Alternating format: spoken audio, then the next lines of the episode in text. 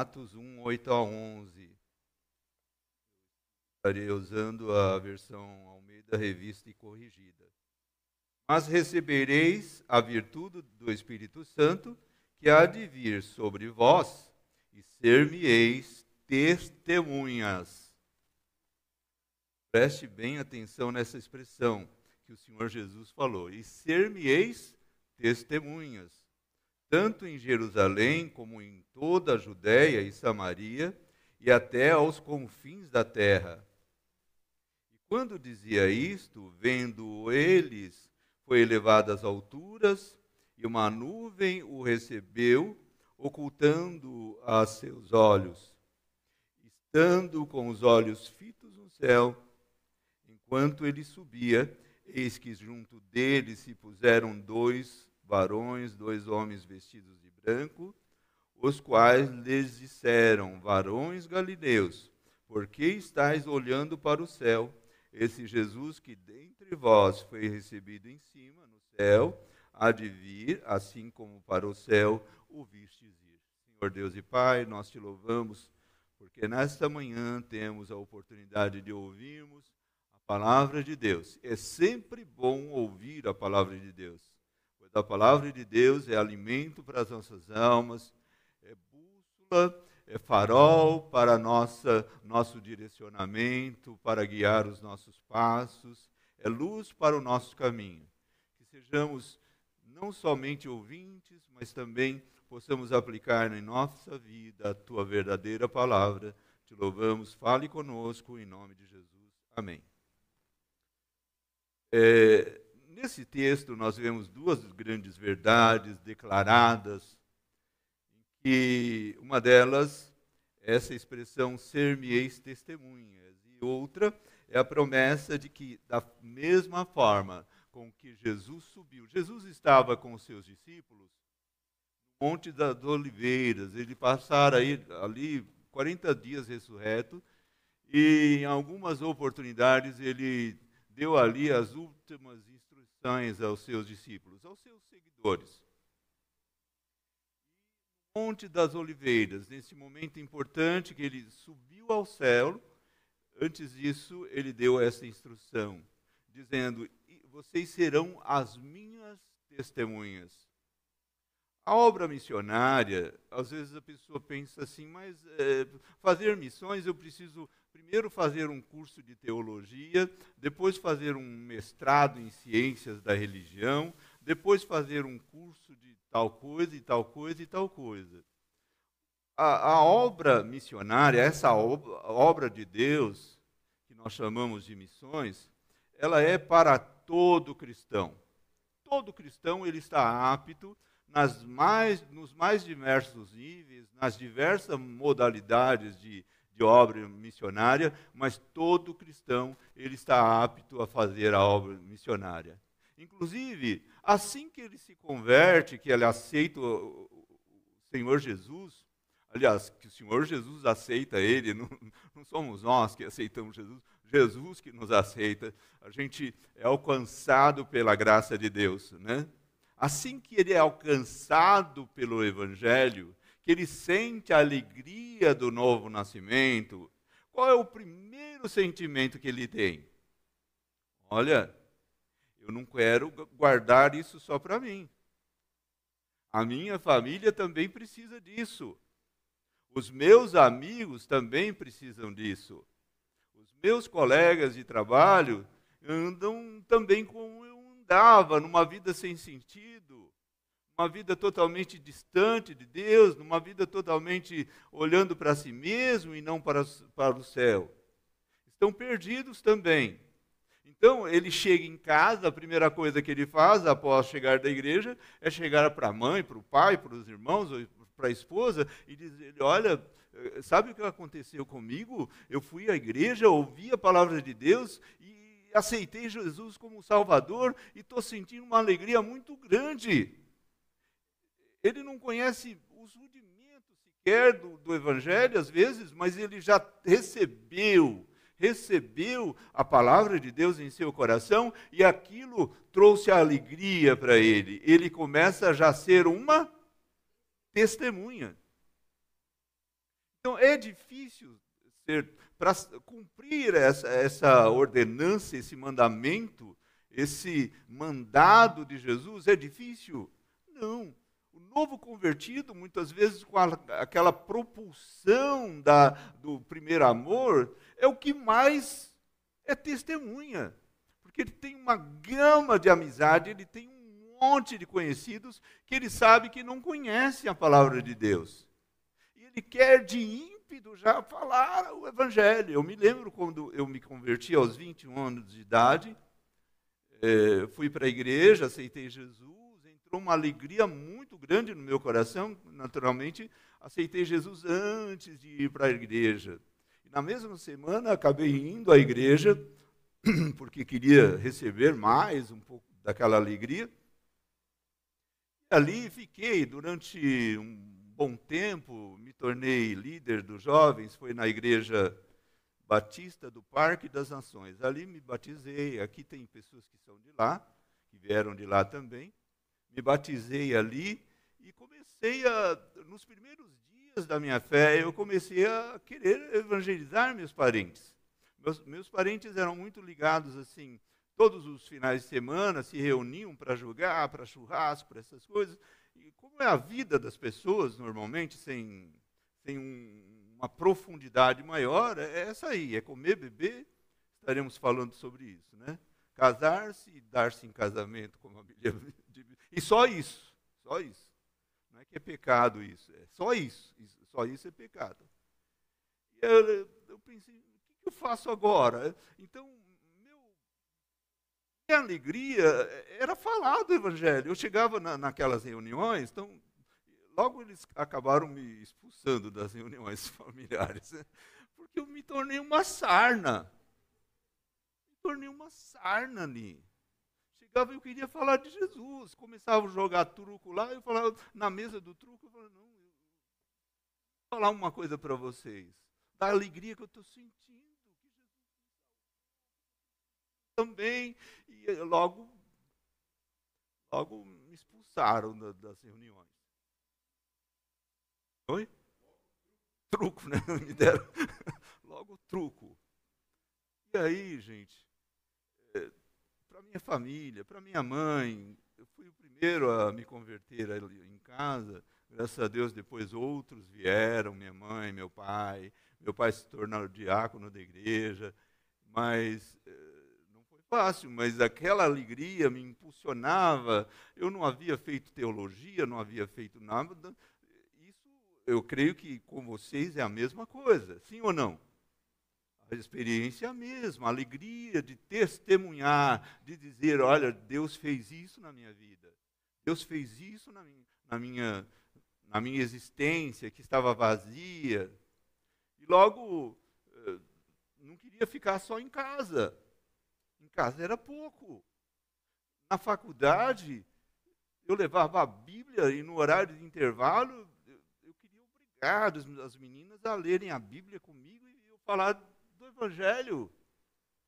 Era uma forma de evangelizar sem sabedoria, mas era impetuoso isso. Aí saía, não só na faculdade, no trabalho, graças a Deus, pessoas se converteram no meu, no meu trabalho, se tornaram até o, é, presbíteros da igreja. É, começamos a, a ir também para os trens. Eu pegava o trem aqui em Santo André, ia trabalhar lá no, na região do Cambuci, do Ipiranga, e entrava no trem, pegava a Bíblia e abria a Bíblia, ficava, escorava com o braço aqui naquele mastro, e abria a Bíblia e chamava todo mundo para pregar e começava a gritar ali. Falar do Evangelho, falar de Jesus, do que ele fez, sem muito conhecimento, mas eu queria transmitir a palavra de Deus. Isso é ser testemunha. Tem muita testemunha, irmãos.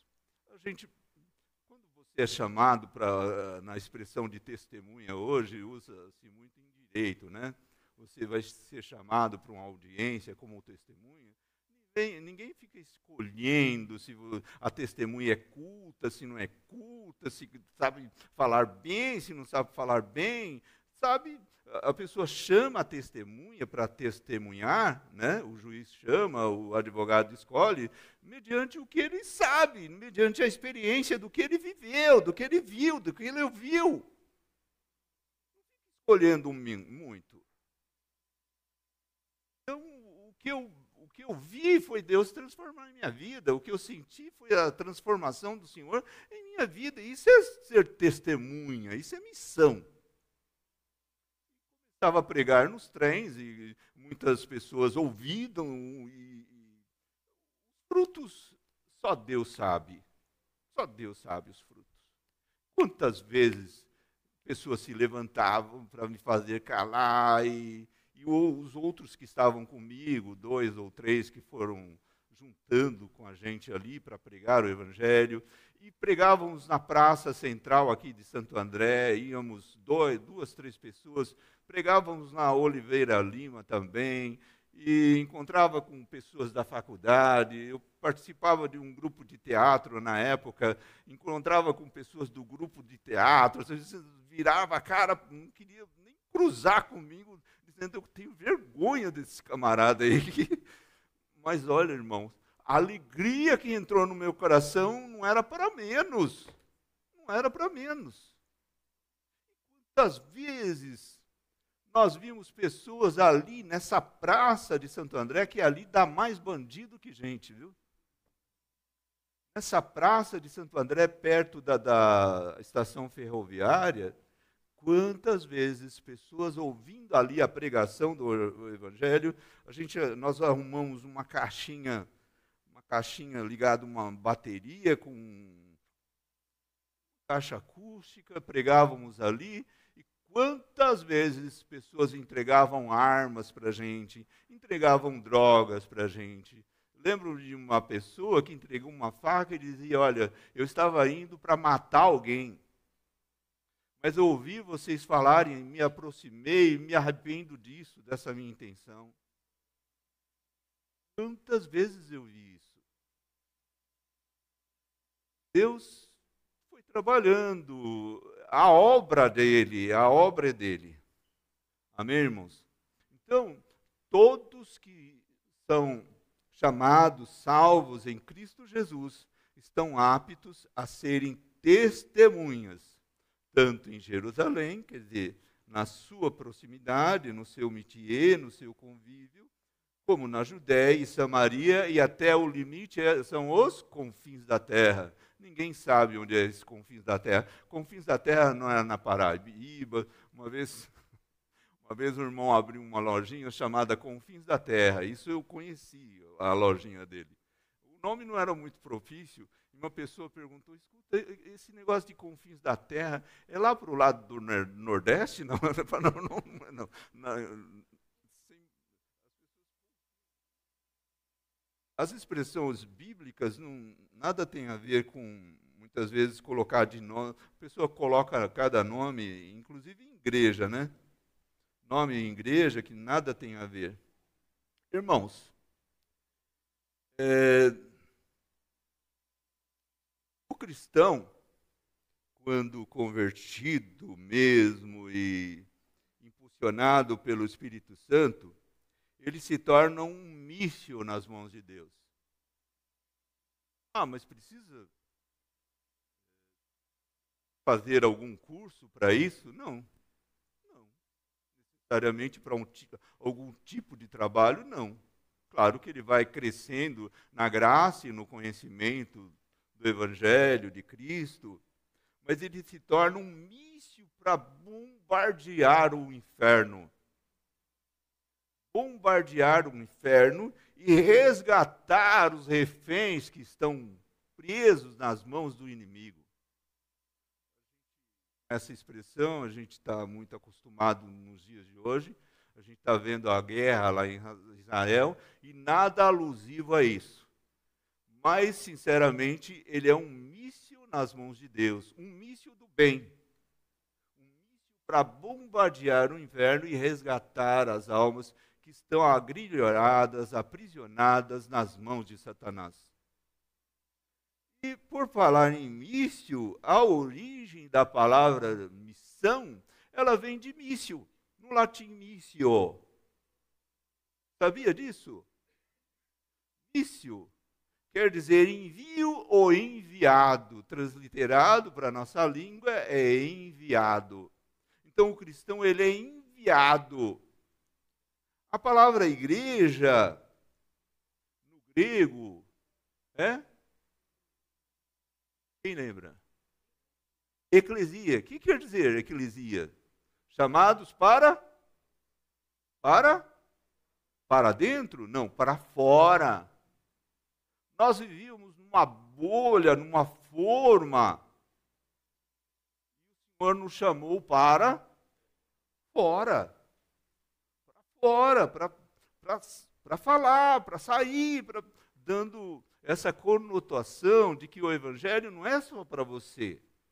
Você pertence à igreja e a verdade que você tem em seu coração é para ser transmitida a outrem. E ser-me-eis testemunhas. Olha, vocês serão minhas testemunhas. Você vai testemunhar do que eu fiz na sua vida. Nesse momento que nós participamos da Santa Ceia, nós re rememoramos o que o Senhor Jesus fez por nós. Isso aqui internamente. E é isso que devemos fazer lá fora também. Saiu daqui, da porta para fora, você está no campo missionário, lá na sua casa, no seu trabalho, na sua faculdade, no seu serviço, na sua família. Missões é isso, é ser testemunha de Jesus, contar aquilo que Jesus fez. E, na verdade, a missão não é de condenar. Muitas vezes, na minha falta de sabedoria, pregava ali nos trens, naqueles textos que mais falava de condenação, de, de né, raça de víboras e tal. Mas é, a missão, na verdade, é para salvar vidas e não condenar. João capítulo 3, verso 17, está escrito assim: Porque Deus enviou seu Filho ao mundo não para que julgasse o mundo, mas para que o mundo fosse salvo por ele. Então, a nossa missão não é para é missão do bem, é para salvar, não é para destruir, é para salvar, é para resgatar, é para tirar aqueles que estão sofrendo e trazê-los a Cristo. Alguns aspectos dessa missão. A quem pertence essa missão? A missão é de quem? É do pastor André, da Igreja Batista, da Igreja Evangélica. A missão pertence a Deus, a missão é de Deus. Deus é o dono da missão. Sim ou não? Ele é o maior interessado no êxito dessa missão. Ele tem maior interesse. Ele foi o primeiro missionário. Por quê? Porque ele enviou seu filho Jesus Cristo para salvar a humanidade. Ele é o primeiro missionário. 1 João 4,10: Nisto consiste o amor, não em que nós tenhamos amado a Deus, mas em que Ele nos amou e enviou o seu Filho como propiciação pelos nossos pecados. Outra coisa, lá em Mateus 9:38, fica bem claro que essa missão ela é de Deus, essa obra é de Deus.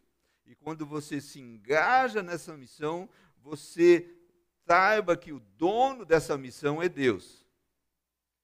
Está em Mateus 9:38, rogai, pois, ao Senhor da seara, quer dizer, ao dono da seara, para que mande trabalhadores para a sua seara. A missão é de Deus ou não é? Ou é das juntas de missões batista? Não, não. A missão é de Deus.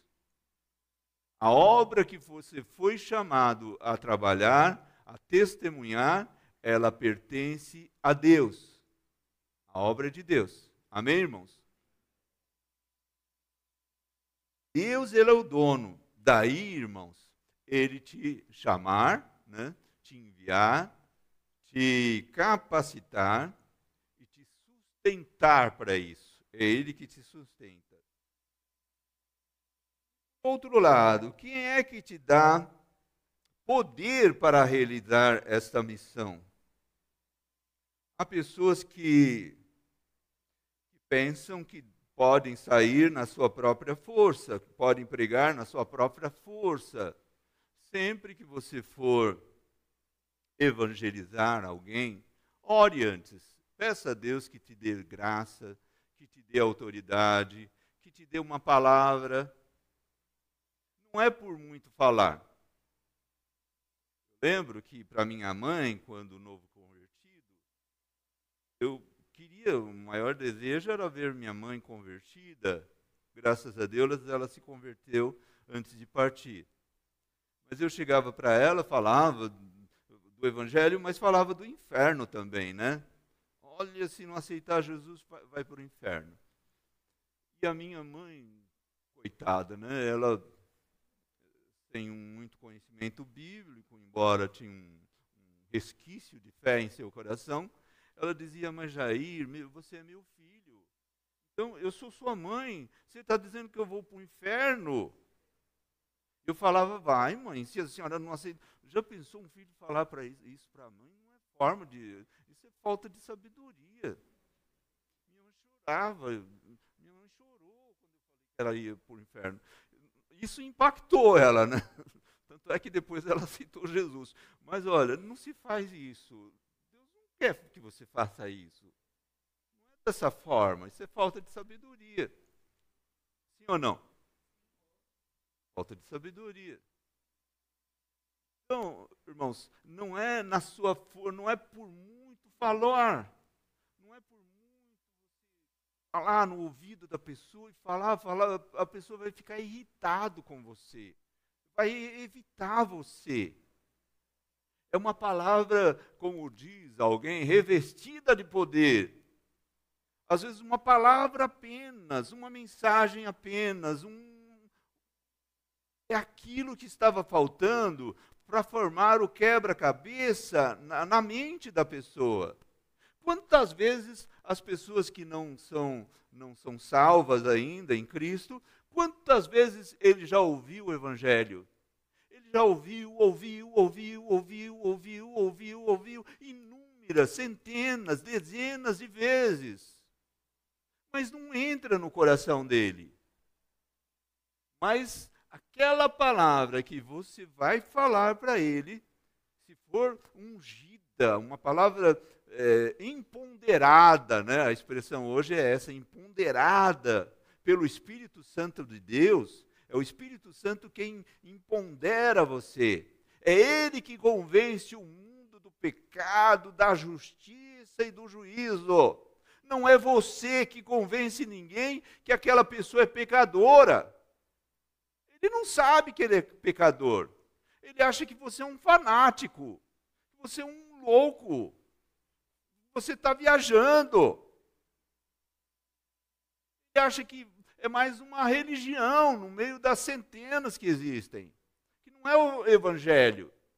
E quando você fala uma palavra pelo Espírito Santo de Deus, talvez aquela palavra seja a que faltava para formar, para ligar a chavinha na mente dele, no coração dele e juntar as peças do quebra-cabeça que Deus já está montando na vida dele, e aquilo vai dar um estralo, um start, e aquilo que vai trazer a conversão, vai cair as escamas dos olhos dele, e vai começar a enxergar a verdade em Cristo Jesus. Amém, irmãos? Somente uma palavra, uma palavra, com oração, não é por muito falar. Ore antes, é mais orar do que falar às vezes. Mas falar cheio da graça, do poder, do Evangelho, né? Que é o poder de Deus para a salvação de todo aquele que crê. Existem pessoas que pensam assim: olha, eu vou. Eu, eu sei do. Uma vez eu estava evangelizando numa praça e eu cheguei para um fulano, contato com ele e falou: Eu posso falar de Deus para você? Ele falou: Não, pode não. Porque se você falar, eu vou me sentir culpado de algumas coisas. Se você, então eu, por desconhecer, de mim não será exigido nada da parte de Deus. Então, conhecendo, eu estou na roça, né? É o mesmo que dizer assim. Então, se você falar, se você não falar, eu estou na, na, ignorância, né? E aí não, não é cobrado nada de mim. Desse jeito a pessoa diz. Esse homem, ele já conhecia pelo jeito, ele já sabia das coisas de Deus. Existem pessoas que pensam assim: olha, eu vou pintar e bordar enquanto sou novo, vou pecar, sapecar. O que é sapecar? É pecar de novo? Repecar, vou pecar, vou repecar, sapecar, vou, vou, vou. E depois, quando eu tiver lá 60 anos, 55, 50. Está chegando. Se tiver lá os meus 55, 60, 65, aí eu me converto. Gente, é, ninguém tem esse poder de se autoconverter. Ninguém. Hoje voz do Senhor, não endureçais o vosso coração. Já ouviram ó, N, N, N vezes. E acha que depois ele até tem esse, é, essa noção. Não, é, quando eu ficar mais aí, eu vou para a igreja, me converto, como se a conversão fosse é, autoconversão. Não existe é o Espírito Santo de Deus que, que causa essa transformação e nós podemos é, ter, nós temos esse Espírito Santo habitando em nossos corações. E cabe-nos pedir ao Senhor que nos dê uma palavra certa, na hora certa, no momento certo, uma palavra de sabedoria para transmitir o Evangelho de modo que cada pessoa, na sua peculiaridade, um não é igual ao outro, um não tem a mesma história que o outro, a forma de você abordar um não, não funcionará com o outro. Cada um tem uma história, cada um tem uma verdade, cada um tem uma formação, cada um tem um uma particularidade, e é só o Espírito Santo que conhece as particularidades dessa pessoa, e ele que sabe a abordagem que você deverá fazer, a palavra, a mensagem que você deve usar para alcançar aquela vida preciosa aos olhos do Senhor. Glória a Deus por isso. Efésios capítulo 6, verso, verso 12. Porque não temos que lutar contra carne e sangue, mas sim contra os principados, as potestades, os príncipes das trevas desse século, contra as hostes espirituais da maldade nos lugares celestiais. Isso denota que essa tarefa de saquear o inferno, ela não é uma tarefa para seres humanos. Ela é uma tarefa para você, sim, para o salvo, mas revestido da graça, do poder de Deus, do Espírito Santo de Deus. Amém, irmãos? E é, é esse mício, já que missão é mício, né? O que é esse mício que nós é, levamos conosco para. Esse mício chama-se Evangelho. O pastor André pregou há poucos dias em Romanos, capítulo 1, verso 16, porque não me envergonho do evangelho de Cristo, pois é o poder de Deus para a salvação de todo aquele que crê, primeiro do judeu e também do grego. O evangelho de Cristo, ele é esse míssil. Esse míssil que explode lá, míssil do bem, que transforma a situação. Justamente, mas é o evangelho, o verdadeiro evangelho. Irmãos, Domingo passado, aliás, essa semana, foi comemorada ah, o dia da reforma protestante, foi na terça-feira, é isso? Na terça-feira, no dia 31, né?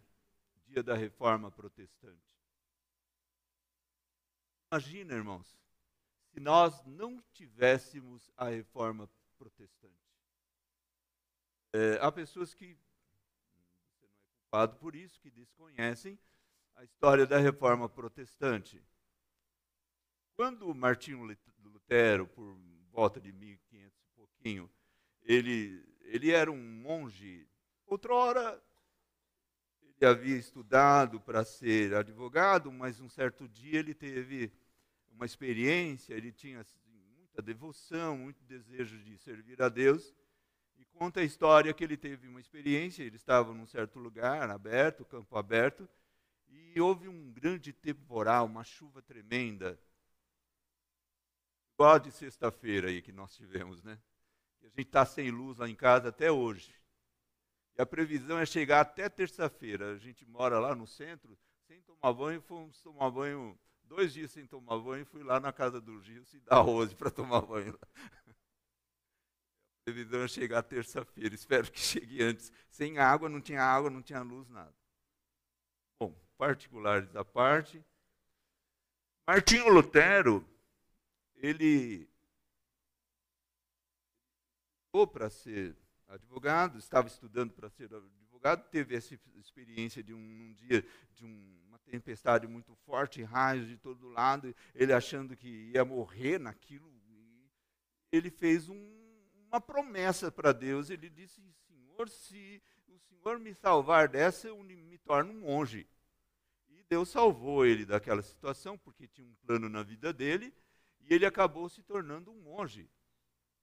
Ele era tão de, dedicado, ele começou a fazer tudo aquilo que aprendera lá no, onde ele estava, lá no seminário, lá, como chama o lugar onde os monges ficam? Mosteiro, né? No mosteiro.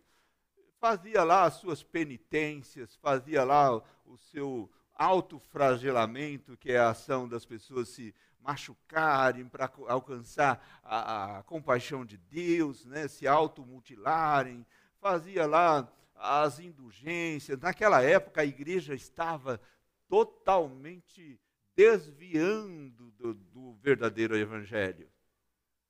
Eles vendiam, vendiam perdão. Vendiam as pessoa comprava por dinheiro o perdão. E ele comprava o perdão, quer dizer, entre aspas, de pecados presentes, pecado é, passado e também de pecado futuro. Ele queria bater em alguém, matar alguém, sei lá, bater em alguém, que ele sabia que era pecado. Ele chegava lá, na bancada lá do, do, do clero, e dizia: Olha, eu quero comprar o, o perdão dos meus pecados, tais, tais e tais até futuro. Foi a época que a igreja, naquela época, ganhou mais dinheiro. Vendia também, olha, entrou um, uma cegueira espiritual naquela época. Esse era o evangelho que era pregado, baseado nas obras, baseado nas indulgências, baseado eh, em comprar o perdão dos pecados com dinheiro baseado no autoflagelamento. Era dessa forma que se dizia que se, nas peregrinações andava-se quilômetros e quilômetros, como ainda se faz hoje em algum lugar. Pensando que você alcançaria com aquilo o perdão de Deus. Isso não é evangelho, não é esse evangelho que Jesus ensinou. Sim ou não? Amém? Não é esse o evangelho. Esse evangelho não é o poder de Deus para a salvação de todo aquele que crê.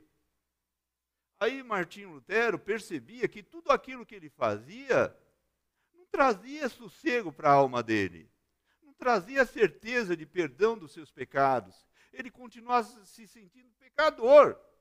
Até que um belo dia, o Espírito Santo de Deus tirou a escama dos seus olhos, como fez com Saulo no caminho de Damasco. E ele passou a enxergar a verdade do Evangelho. E ele escreveu, ele resumindo, ele escreveu 95 teses, 95 verdades que ele entendia que o evangelho estava baseado naquilo. E condenando e protestando contra aqueles erros da igreja na época. Escreveu aquelas teses e colocou na porta um, da igreja de um castelo na, na Alemanha, onde eles usavam aquilo para declarar algumas novidades da teologia. E as 95 teses ele resumiu em cinco, que a gente chama de solas, as solas de Martinho Lutero, quer dizer, somente, sola em latim, somente. Sola gratia, quer dizer, somente pela graça, pela graça sois salvos, por meio da fé, mediante a fé, né? não vem de vós para que ninguém se glorie, né? não vem das obras para que ninguém se glorie. Somente sola, sola graça, sola por meio da fé, sola fides, por meio da, de Cristo, somente através de Cristo. E assim por diante. Veja, irmãos, que evangelho que pregaríamos hoje se não tivesse acontecido a reforma naquela época? Estaríamos pregando a mesma coisa. Estaríamos pregando que você teria que comprar o perdão dos seus pecados, que você, através do autoflagelamento, eh, eles vendiam também, sabe o que? Vendiam relíquias. E diziam que se você comprasse, alcançaria o favor de Deus. As relíquias, sabe o que era? Lascas da cruz que eles diziam que era de Cristo.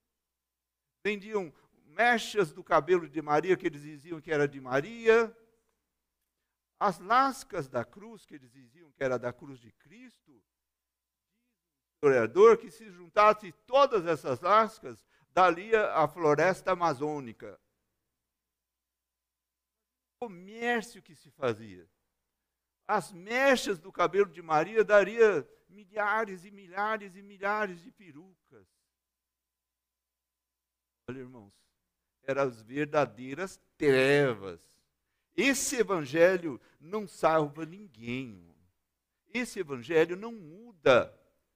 Eu fico vendo, às vezes, nos grupos familiares de família, nos grupos de família, as pessoas vão passar lá por um, por exemplo, num grupo da família, alguém vai passar por uma cirurgia, um problema, ela está passando por.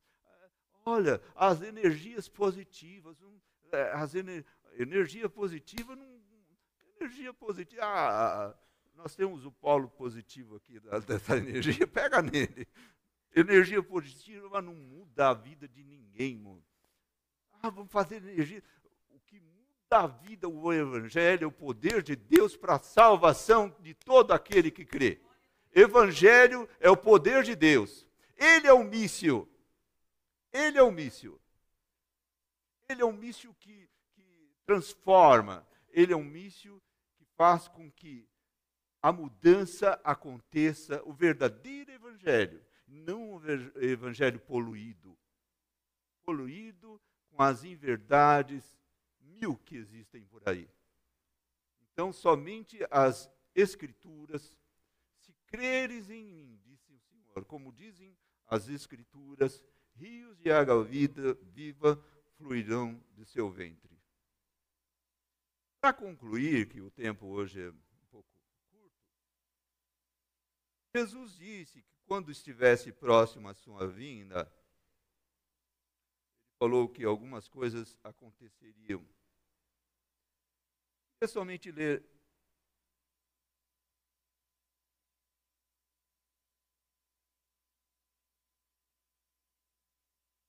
Porquanto, assim como nos dias anteriores ao dilúvio, comiam, bebiam, casavam-se, davam-se em casamento, até o dia que Noé entrou na arca e não perceberam, até que veio o dilúvio e os levou todos. Assim será também na vinda do Filho do Homem.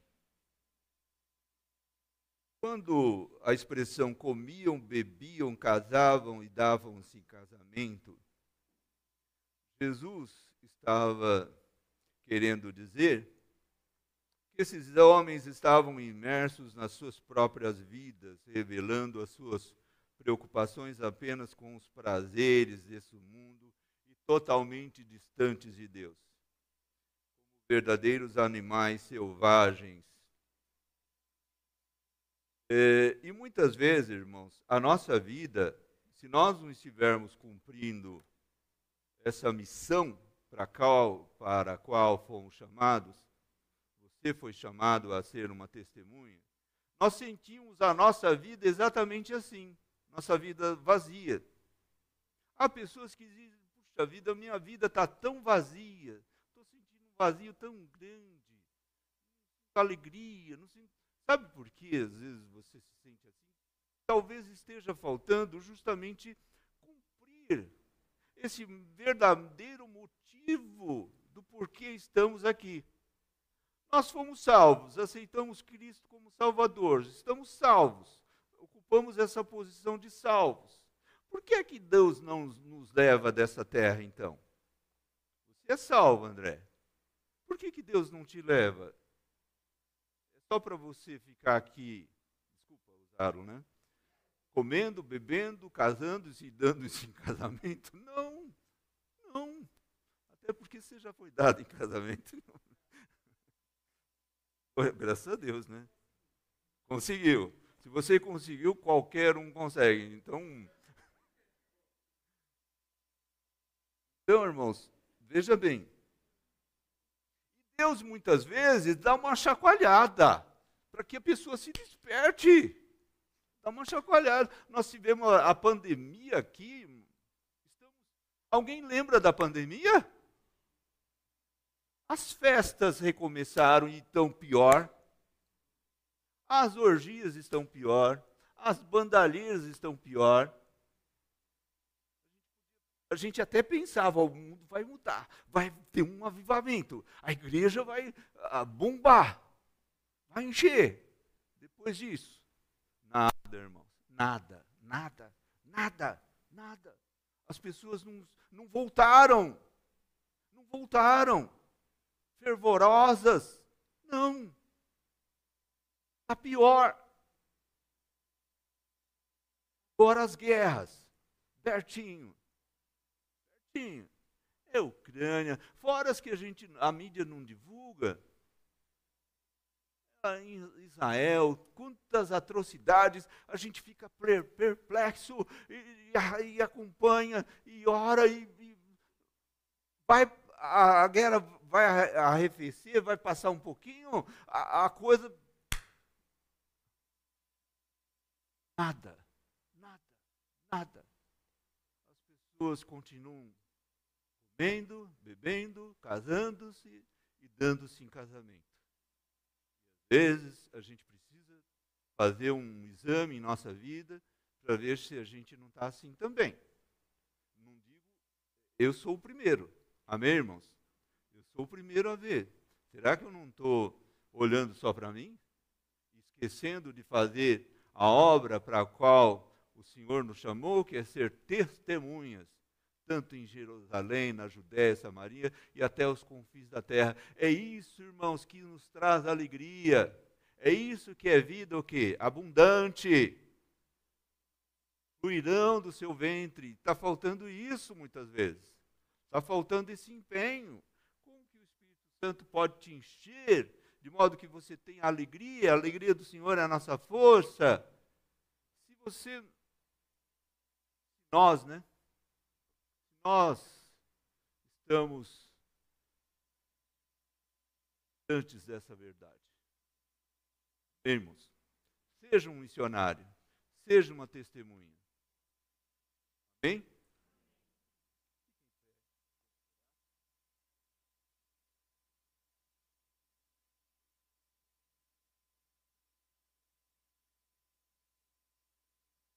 Senhor nosso Deus, nós queremos estar na tua presença neste momento em oração. O Senhor nos mandou ser testemunhas. Para ser testemunha, não precisa fazer curso de ser testemunha, Senhor. Não precisa falar bem, não precisa ser letrado, não precisa ter mestrado nem doutorado para ser testemunha. Basta abrir o coração e olhar que essa obra é de Deus. Nós temos esse privilégio de participar dessa obra. O Senhor nos quer nessa obra. É esse o motivo que a igreja está aqui. Ela é a luz do mundo. Ela é o sal da terra. A luz que não brilha, um sal que não salga, não tem por que estar aqui. Nos ajuda, Senhor, a sermos testemunhas na nossa casa, na nossa família, no nosso trabalho, na nossa escola. Nos ajuda a sermos testemunhas por onde quer que passemos. Não nos esqueçamos, em momento algum, nos chamou para ser testemunhas. Dá essa graça, essa força, essa fé, esse ímpeto, nós te pedimos em nome de Jesus. Deus abençoe.